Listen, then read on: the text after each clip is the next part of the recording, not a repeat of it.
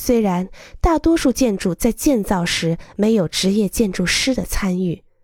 但他们中的许多从未奢望能够成为建筑，也就是说，成为艺术品。有一些建筑，随着房地产业的发展，人们将视其为用来出售的商品，或者随着没有艺术思想的功能性建筑的出现而变得悄无声息，仅仅建成而已，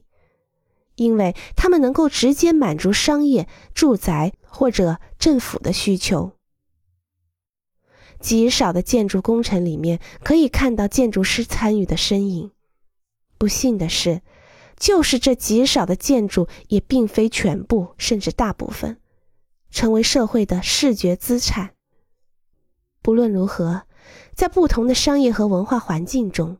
就像前工业化时代采用传统形式的第三世界国家的一些建筑物，是如此明智、强大，令人满意，